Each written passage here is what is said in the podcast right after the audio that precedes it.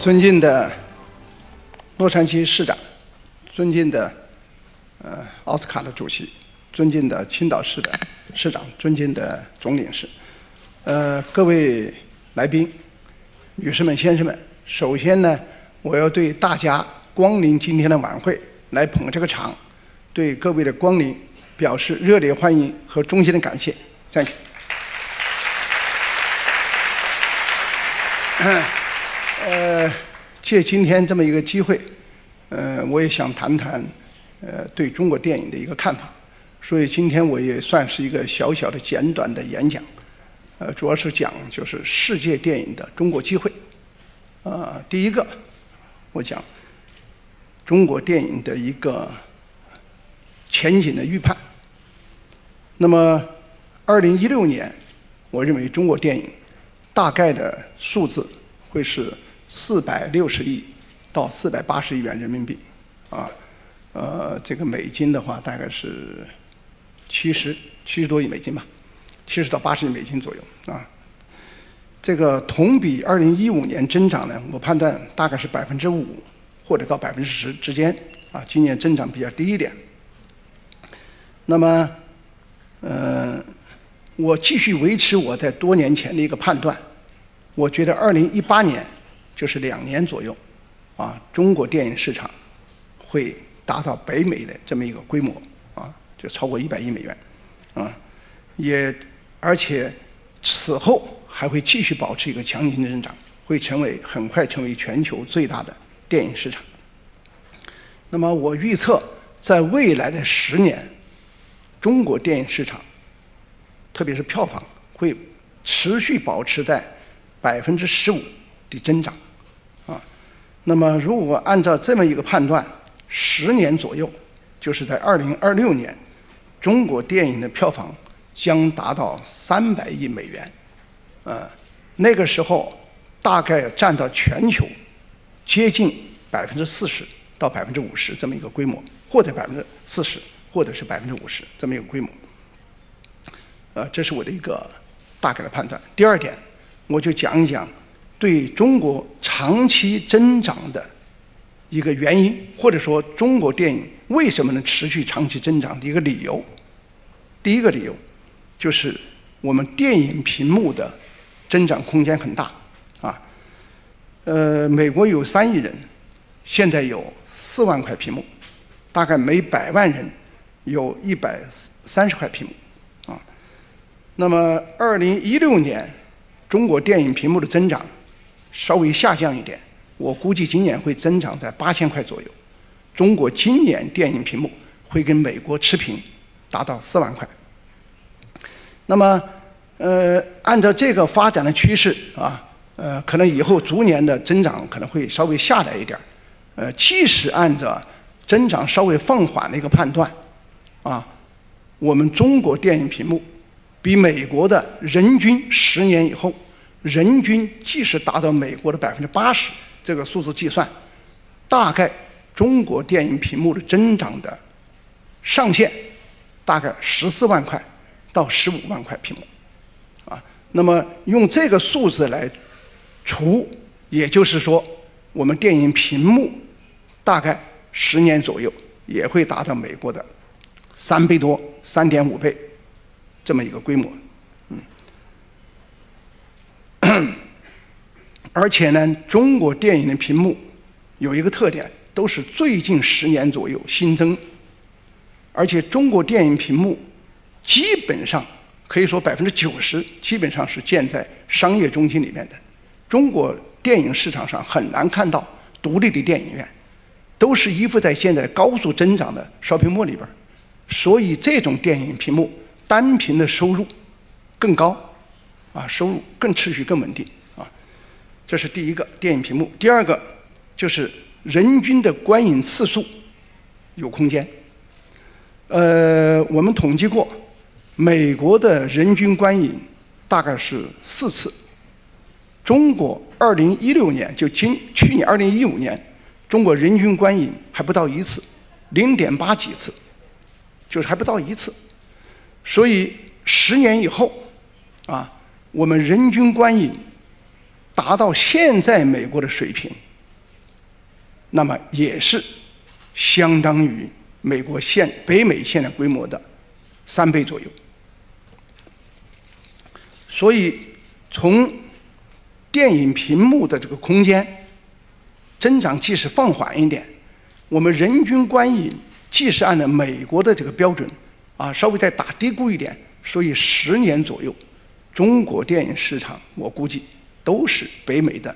百分之三百这个上下，可能会低一点或者高一点，大概是这个规模。第三，中国电影会转向可持续的增长。大家知道，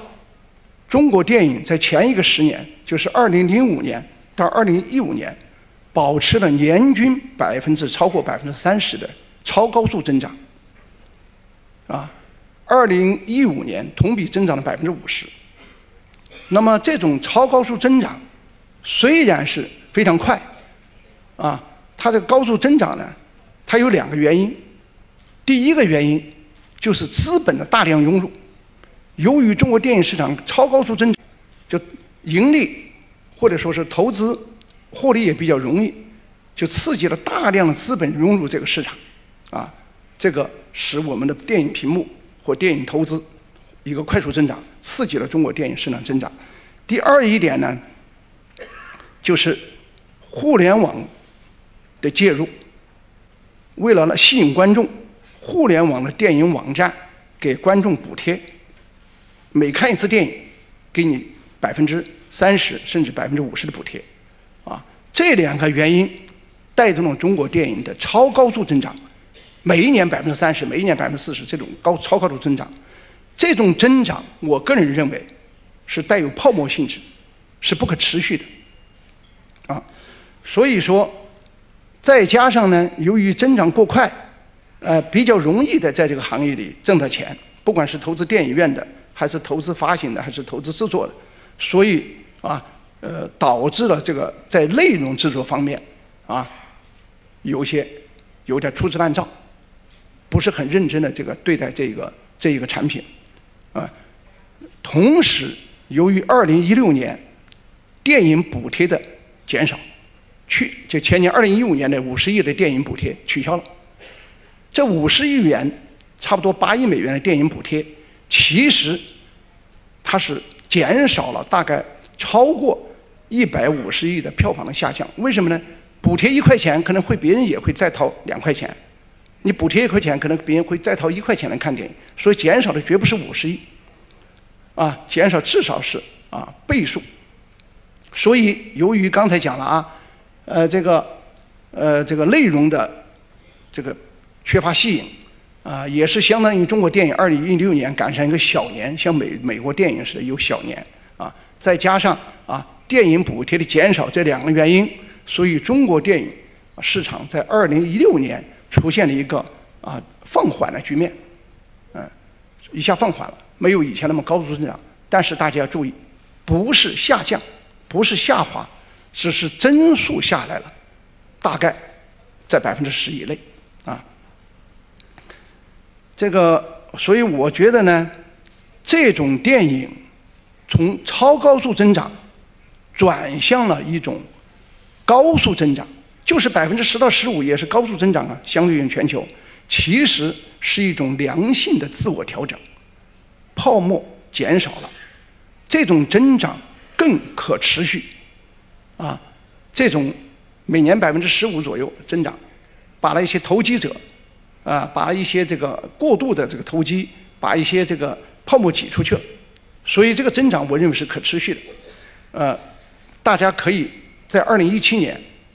年底的时候来验证我今天讲的话。我觉得中国电影从二零一七年开始会每年持续在百分之十五左右，可能低一点，也可能高一点，大概这种持续增长。这种持续增长，我个人判断还会维持十年左右。呃。所以，我觉得啊，对中国电影的任何悲观的，或者是啊这个呃这个其他的看法，都是都是错误的。中国电影市场啊，随着城市化进程，随着购物中心的持续的增加，啊，随着中国人收入的增长，对娱乐的需求等等各方面原因，今后的十年还会维持在一个我认为叫高速增长，啊啊百分之十两位数百分之十十五也是高速增长，这是我今天讲的第二点。第三一点，啊，就是好莱坞。今天讲最重要，这是这个好莱坞如何来分享中国增长的这块蛋糕。第一个，加强和中国企业的合作。呃，好莱坞想分享这个蛋糕，就要了解中国。很多的美国电影公司。可能自认为自己对中国很了解，其实我在这些年和好莱坞的一些呃电影人士接触当中，我发现，好莱坞真正懂中国市场的专业的人才是极度缺乏的。很多人是坐在洛杉矶就想到中国的事，其实要找到真正懂中国市场的，又能懂美国。市场的这样的人才是不容易的，所以怎么办呢？最好是美国的这些电影企业加强和中国电影企业的合作，可以是资本层面的合作，也可以是产品层面的合作，啊，也可以是技术层面的合作，都是可以的。所以加强和中国企业的交往，和中国电影人士的交往合作，这是分享蛋糕的一个有效的途径。第二一点。就是要增加中国的元素。首先，我今天在这里声明，我这个完全是从纯商业的角度出发，不带有任何政治观点。因为我是商人，我是挣钱的，我所以我从啊纯粹赚钱的角度来讲，啊，就是你既然中国电影市场未来会是一个持续增长的一个市场，肯定的说是全球最大的市场，还在高速增长当中。那么你想在这个市场上去分一杯羹，你想从市场上去赚到一个钱，你就一定要了解中国观众，甚至一句形容词来讲，你就要想办法去讨好中国观众，来赢得中国观众。所以，最好的办法就是在美国的好莱坞的影片，特别是好莱坞大片当中，要增加中国的元素。怎么增加？那是你们去研究，就是和中国结合，对吧？你不能说，呃，我只想到这市场上去捞钱，但是我不管你的口味，我不管你的观众，啊，我还要所谓的呃呃呃，有些政治人士的观点，我要保持我的电影的所谓的独立性，这个这个不符合商业规律的。所以我是讲，如果想赚钱，就研究怎么赚钱的事情，最好不要和政治挂钩。啊，这个第三一点，就是要提高好莱坞的影片质量。诶，大家觉得我这个话，对中国电影来讲是学生，好莱坞是老师，学生怎么在这里告诉老师要提高产品质量呢？觉得是不是很奇怪？其实不奇怪，好莱坞历来是以讲故事闻名的。很我以前看美国很多电电影，故事讲的非常好，根本不知道你是如何结局，你完全被引入到当中去。可是最近一些年，也许是好莱坞的公司过分的控制风险，防止亏损，所以创新的故事是很少，很多都是过去 IP 的延续，啊，之一、之二、之三、之四，接着七八什么什么，甚至。什么八九十的出来了，啊，我我我我都觉得很奇怪，啊，这个最会讲故事的好莱坞，变成一个过度重视技术和场面，这这么一这么一个一个地方了，啊，我觉得似乎好莱坞的讲故事不太会讲了，啊，所以完全靠 IP 的延续，不创新，完全靠场面靠技术，到中国去。前几年可以，现在中国人逐渐逐渐变得聪明一点了，所以就不太好骗了，啊，对，所以我觉得啊，想分享中国这个市场蛋糕，就要会讲故事好莱坞重新回到讲故事的渠道上来，啊，这是这是这是第三，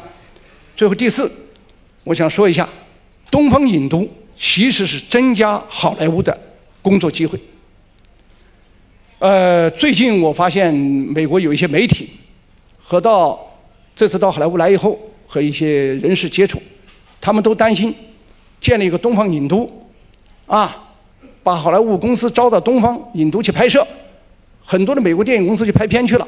你们给那么好的优惠政策，是不是好莱坞工作机会流失了？错了。我讲，这其实增加好莱坞工作机会，为什么呢？有两点。第一，即使没有东方影都，该在英国、该去澳大利亚、该去马来西亚的，还是会照去的，不会因为东方影都出现，你们就不去了。其实好莱坞一样，哪个地方政策优惠，哪个地方方便他们赚钱，他们就去哪里。东方影都的出现，可能只是会对伦敦。对澳洲、对马来西亚造成一点竞争关系，好莱坞该拍多少片还是多少片，跟你们的机会没有减少的，这是我说的第一个原因啊。第二个原因，东方影都规模巨大，我们硬件建了很多，管理、软件、技术人才根本不行，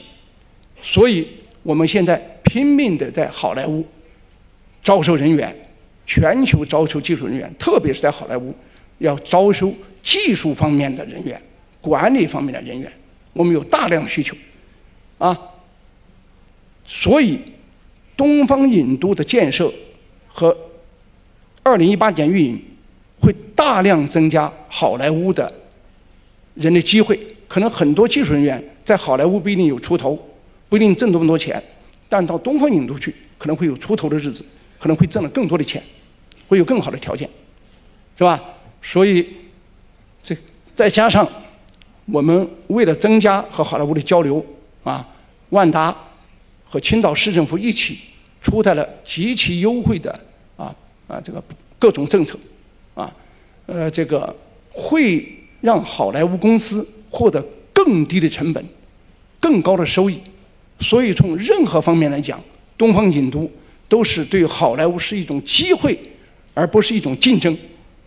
所以，呃，最后我要再次感谢各位嘉宾光临今天的晚会捧场，谢谢，Thank you。